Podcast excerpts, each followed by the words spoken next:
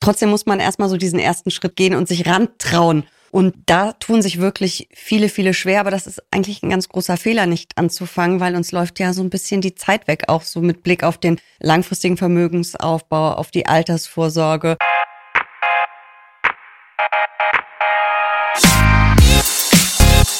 What the Finance? Wie spare ich eigentlich mit Plan? Und wo fange ich damit am besten an? Herzlich willkommen bei What the Finance, dem Finanzpodcast für Frauen von und mit der Brigitte Academy. Mein Name ist Laura Heyer, ich bin Redakteurin und Finanznewbie. Und wir bringen für dich alle zwei Wochen Finanzen auf den Punkt. Bevor es losgeht, hier noch ein kleiner Hinweis in eigener Sache. Bald startet unsere Masterclass Finanzen der Brigitte Academy. In unserem achtwöchigen Video-Online-Kurs lernst du zusammen mit unseren vier unabhängigen Finanzexpertinnen, wie du dich finanziell für die Zukunft ausstellst. Dazu gibt es Live-Sessions, ein Workbook und virtuelle Kleingruppentreffen. Klingt spannend? Dann schau doch einfach in die Shownotes und geh auf brigitte.de slash masterclass. Verbraucherschutzhinweis. Alle im Podcast enthaltenen Informationen dienen ausschließlich Informationszwecken und stellen in Bezug auf erwähnte Finanzprodukte weder eine Anlageempfehlung noch ein Angebot oder eine Beratung zum Kauf oder Verkauf von Finanzprodukten dar. Die Brigitte Academy Redaktion übernimmt keine Gewähr dafür, dass die dargestellten Finanzprodukte bzw. die entsprechenden Informationen für die jeweilige Nutzerin des Podcasts auch tatsächlich geeignet sind. Jessica, worüber sprechen wir beide heute? Um welches Thema wird es gehen in dieser Folge? Also wir unterhalten uns darüber, wie man mit Fonds und ETFs investieren kann, nämlich in Aktien investieren kann. Und da gibt es zwei Wege. Das ist einmal die Einmalanlage. Wie der Name schon sagt, nimmt man da einmal eine größere Summe in die Hand und investiert.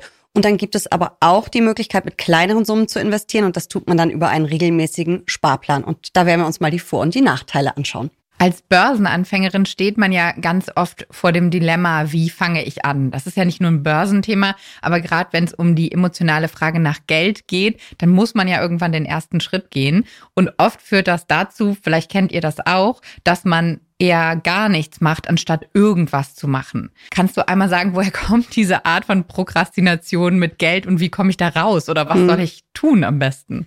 Ich glaube, das Problem ist einfach, man setzt ja sein ja, hart verdientes Geld ein und man möchte natürlich kein Geld verlieren. Das ist mhm. ja auch mhm. so dieser deutsche Sparer, der möchte oder die Sparerin, die möchte ja kein Risiko eingehen, aber Börse ist dann eben ein bisschen Risiko. Es gibt aber eben auch viele Instrumente, mit denen man das Risiko wirklich begrenzen kann, indem man zum Beispiel breit streut, also viele Einzelaktien, nicht wenige, oder indem man sehr lange oder und viel mehr sehr lange anlegt. Aber trotzdem muss man erstmal so diesen ersten Schritt gehen und sich rantrauen und da tun sich wirklich viele, viele schwer, aber das ist eigentlich ein ganz großer Fehler, nicht anzufangen, weil uns läuft ja so ein bisschen die Zeit weg, auch so mit Blick auf den langfristigen Vermögensaufbau, auf die Altersvorsorge.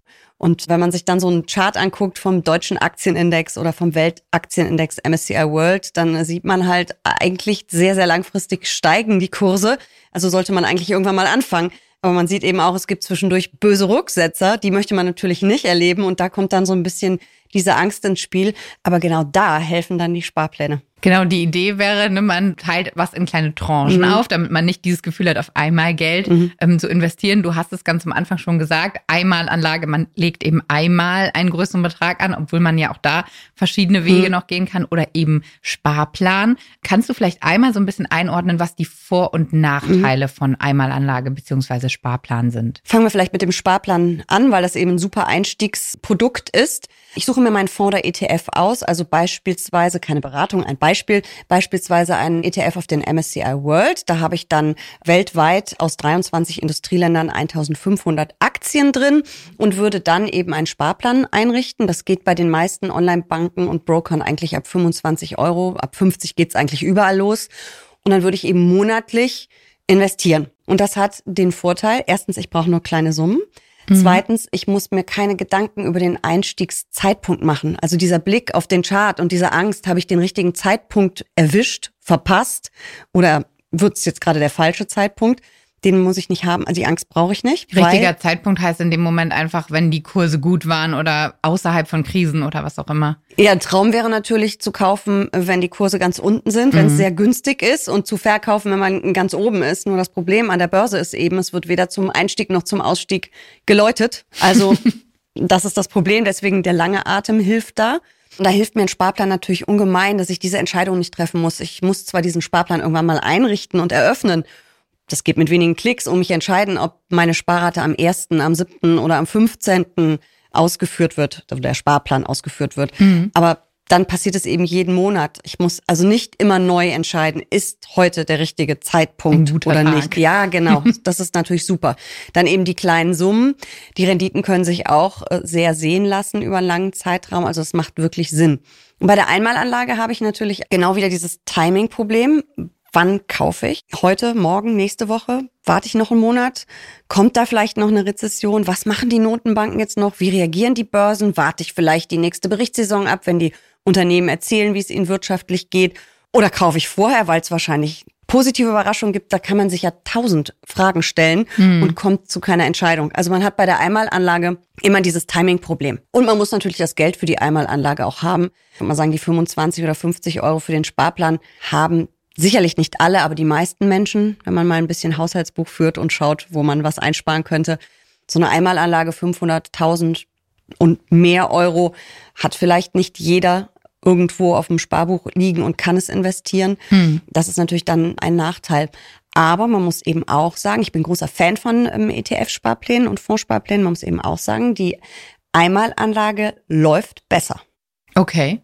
Ja, ich habe mein Zettel. Du hast meinen Zettel ich mitgebracht. Ich habe meinen Zettel mitgebracht und auch eine Lesebrille, weil ich bin ja schon ein bisschen in die Jahre gekommen. Das können unsere Podcast-Hörerinnen jetzt natürlich nicht, nicht sehen, genau. aber du sagst es uns auf der Tonspur. Er ist knallpink, der Zettel. Das ist jetzt zum Stichtag Ende Februar 2023, aber das ist auch wurscht, das verändert sich so stark nicht. Wenn man sich da ähm, die Fondsstatistik vom Deutschen Fondsverband BVI anschaut, kann mhm. man auch googeln, findet man ganz leicht dann ist der durchschnittliche Aktienfonds global, also ein Aktienfonds oder ETF, der in weltweite Aktien anlegt, der hat äh, auf Sicht von zehn Jahren im Schnitt 7,5 Prozent pro Jahr gebracht bei der Einmalanlage. Mhm. Beim Sparplan waren es im Schnitt 5,1 Prozent pro Jahr. Also okay. etwas schwächer, aber trotzdem ist es ja immer noch eine tolle Rendite. Bei ähm, 20 Jahren ist der Unterschied nicht ganz so groß, aber auch noch groß. Bei 20 Jahren hat die Einmalanlage 7 Prozent pro Jahr gebracht und der Sparplan hat 5,9 Prozent pro Jahr gebracht. Was man aber eben wissen muss, man hat in diesem Zeitraum jede Menge Crashs und Krisen. Also mhm. da geht's auch mal richtig übel runter. Jahre. Ja, da geht's auch mal übel runter. Aber die Kurse erholen sich auch immer wieder. Und das muss man natürlich dann aushalten, auch bei der Einmalanlage. Beim Sparplan ist das, glaube ich, ein bisschen einfacher, weil man natürlich mhm. dann immer diesen Effekt hat, dass man mehr Anteile bekommt, wenn die Kurse niedriger stehen und weniger, wenn sie höher stehen. Dann hat man nicht so diesen emotionalen Druck. Bei den Sparplänen, wir können ja nochmal gucken, was bei rausgekommen wäre. Wenn ich zehn Jahre, das waren die 5,1 Prozent pro Jahr, zehn Jahre lang 100 Euro im Monat gespart hätte, das mhm. wären ja dann 12.000 Euro gewesen, sind es ungefähr 15.600 Euro, die dabei rauskommen. Also schon stattlicher Gewinn. Das ist schon ganz schön viel. Ja, und wenn ich das 20 Jahre lang durchgezogen hätte, hätte ich ja 24.000 Euro investiert, 5,9 Prozent pro Jahr. Daraus sind 45.200 Euro geworden. Also es lohnt sich auch mit dieser etwas das niedrigeren Rendite, ja, lohnt es sich wirklich äh, zu investieren. Und man muss ja auch sagen, Sparplan und Einmalanlage, das wird auch oft bei uns nachgefragt. In der Masterclass schließen sich ja nicht zwangsweise mhm. aus. Also man kann ja auch beides machen, oder? Also ich mache zum Beispiel beides. Ich habe ein ETF-Depot mit sieben oder acht ETFs.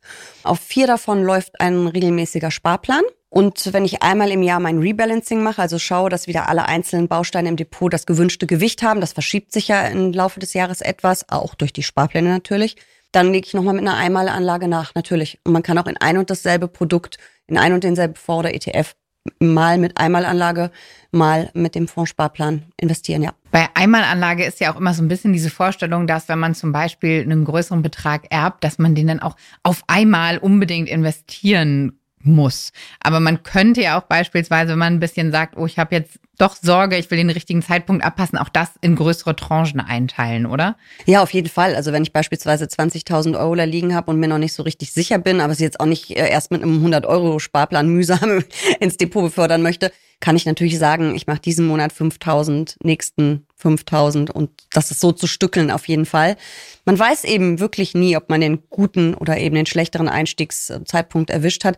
Aber ich glaube, die Zahlen sprechen ja für sich und es gibt auch Untersuchungen, dass es eigentlich relativ egal ist, wenn man so über einen Zeitraum von 20 bis 30 Jahren anlegt, mhm. wann man gekauft hat, ob man vor einem Crash, in ah, okay. einem Crash oder danach angelegt hat. Das macht dann gar nicht mehr so viel aus. Aber es macht natürlich was mit uns, wenn wir genau den Crash erwischen. Ne? Also das muss man mhm. ja dann immer diese Börsenpsychologie, da haben wir in der Masterclass ja auch viel drüber gesprochen. Und man muss es halt auch mal aushalten können und damit klarkommen. Ja. Und dann ist es vielleicht manchmal einfach die bessere Idee, so einen Betrag, den man eigentlich komplett investieren möchte, aber in einzelne Tranchen aufzuteilen. Und dieses Wort Einmalanlage, am Ende ist jede Anlage, jede Order, die ich aufgebe, die eben kein Sparplan ist, ist eine Einmalanlage. Und ob das heute mal 500 Euro in Aktie A sind, weil ich da mal vielleicht doch mal ein bisschen spekulieren möchte, oder ob es nochmal ein anderer ETF auf ein bestimmtes Thema ist, wo ich dann vielleicht nochmal 1000 Euro investiere, das sind ja alles Einmalanlagen im Grunde. Mhm. Geht halt immer nur so darum, wie investiere ich und wie du schon gesagt hast, es geht einfach beides. Und ich finde die Sparpläne halt so toll, weil sie einfach immer stur vor sich herlaufen. Du musst dich um nichts kümmern. Du musst dir keine Gedanken über gute oder ja. schlechte Zeit machen. Du musst dir ja keine Gedanken über das Budget machen. Also du musst natürlich gucken, dass deine 100 oder 50 Euro jeden Monat auf dem Konto sind. Aber du musst jetzt nicht 1000 Euro zum Anlegen zusammensparen. Das ist halt super. Ja, vor allen Dingen kannst du ja auch Pay Yourself First machen, ne? Also direkt am Monatsanfang mhm. abbuchen, dann ist das Geld weg und dann kann man damit auch gar nichts anderes machen. Weil bei der Einmalanlage stelle ich mir dann auch immer vor, wenn ich mir dann vornehme, ich teile das jetzt auf und dann wartet man doch, weil man denkt, es wird noch besser. Also da muss man dann wahrscheinlich auch einfach sich Pläne machen, wann man jetzt wie viel wirklich investiert, damit man nicht doch wieder in diesem, ich mache jetzt gar nichts, in dieser Situation verharrt. Oder in die Situation, ich mache jetzt doch mal mit einer Tranche Urlaub. Das kann ja auch noch passieren. Also ja, das genau, ist natürlich, wenn du es einmal drin hast, die Einmalanlage, dann ist das Thema erstmal abgehakt. Das ist natürlich schön. Aber wenn der Sparplan einmal eingerichtet ist, ist das Thema im Ende auch erstmal abgehakt. Was bei dem Sparplan oft immer noch zur Sprache kommt, ist dieser sogenannte Cost Average oder mhm. Cost Average Effekt.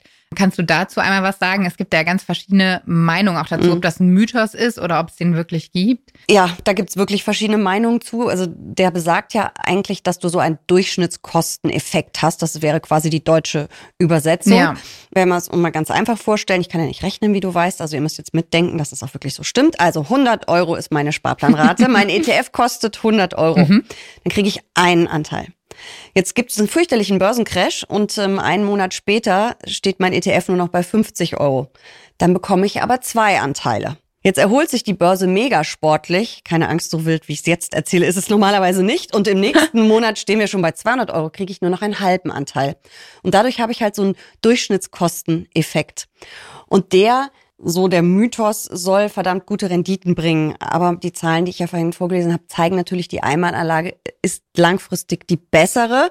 Aber dieser Cost-Average-Effekt ist nichts Schlechtes. Im Gegenteil, das ist ja gut. Wenn ich antizyklisch an der Börse anlege, nämlich viel kaufe, wenn es günstig ist und wenig kaufe, wenn es sehr teuer ist, macht man auf dem Markt ja im Grunde auch so. Du kaufst ja auch lieber die Sonderangebote und davon dann ein bisschen mehr als die total überteuerten Äpfel, Kartoffeln, Spargel, was auch immer. Du hast vorhin schon einmal über das Rebalancing gesprochen, also quasi den Ausgleich des mhm. eigenen Depots. In der Masterclass hast du auch immer gesagt, so, dass man so einmal im Jahr, vielleicht mhm. das halbe Jahr, je nachdem, wie die eigene Strategie ist, da drauf schauen kann. Was kann ich da mit Einmalanlage oder Sparplan vielleicht auch machen? Wie sollte ich da mhm. vorgehen? Also der Sparplan ähm, bringt eher Unordnung ins Depot, hätte ich jetzt fast gedacht. Also er bringt Ungleichgewichte natürlich. Also mein mhm. Beispiel mit den sieben oder acht ETFs, ich muss das irgendwann mal zählen. Ich glaube, es sind acht, die ich habe, wovon ich vier bespare, auch nicht mit so ganz kleinen Summen. Mhm. Da verschieben sich natürlich die Gewichte. Also ich packe 800 Euro im Monat in ETF-Sparpläne, weil das der Großteil meiner Altersvorsorge ist. Ich bin selbstständig. Und das sind natürlich fast 10.000 Euro im Jahr und da verschiebt sich natürlich was. Und wenn ich da dann hinterher schauen muss, dass ich es wieder ins Gleichgewicht bringe, dann muss ich das eben mit einer größeren Einmalanlage tun. Oder ich würde ETFs, die besonders gut gelaufen sind und deren Gewicht zu hoch ist, also deren Anteil am Depot, könnte ich auch ein bisschen was von verkaufen. Ich möchte es aber immer lieber mit den Zukäufen machen, solange ich mir das ja leisten kann. Ne? Wenn Depot mhm. größer wird, wird das irgendwann äh, dann ein bisschen sportlich. Damit verschiebt sich, meinst du, einfach die Quote, wie du ähm, genau. Aktien aufgeteilt mhm. hast, verschiebt sich durch deinen Sparplan. Genau, wenn man es ganz einfach machen würde und sagen würde, du hast 50 Prozent Aktien und 50 Prozent Anleihen, beides über ETF oder Fonds, ja egal. Und die Aktienmärkte laufen besonders gut oder du hast eben einen ETF-Sparplan auf deine Aktien laufen, dann kann es ja gut sein, dass am Ende des Jahres auf einmal 60 Prozent Aktien hast und nur noch 40 Prozent Anleihen. Mhm. Das ist aber ja eigentlich nicht das, was du willst oder was du dir mal als Strategie überlegt hast. Und dann müsstest du eben schauen, dass du so viel von dem kleineren Kuchenstück nachkaufst, dass sie wieder beide gleich groß sind. Okay, also Kuchenstücke ausbalancieren im Depot, auch über Einmalanlage oder Sparplan möglich. Was nehmen wir mit? Was nehme ich mit am Ende dieser Folge? Einmalanlage und Sparplan geht beides. Am Ende ist die Frage, was die eigene Strategie ist. Auch das vielleicht nochmal vorher bevor man anfängt überhaupt zu investieren, sich nochmal seiner Ziele bewusst zu machen und auch sein Budget und diese Themen nochmal darüber nachzudenken. Und dann kann man beide Sachen kombinieren. Man kann beides nutzen, um die eigene Anlagestrategie zu führen. Und damit würde ich sagen, Jessica, ich danke dir, dass du da warst und bis bald. Diese Folge ist eine Produktion der Brigitte Academy. Die Audioproduktion kommt von Dennis Krüger. Die Umsetzung lag bei Mandy Pad, Simon Prehm, Rashid Payam, Sarah Gutbrot, Christoph von Gülich und Kai Nüske. Das Grafikdesign kommt von Markus Schwager. Und bei der Konzeption und Umsetzung haben Sarah Wendelborn, Anne Kästner, Cindy Pusch, Hanna Griesenberg, Marie Schümann und Robin Aldag unterstützt. Und ich bin Laura Heyer, eure Hostin. Bis bald.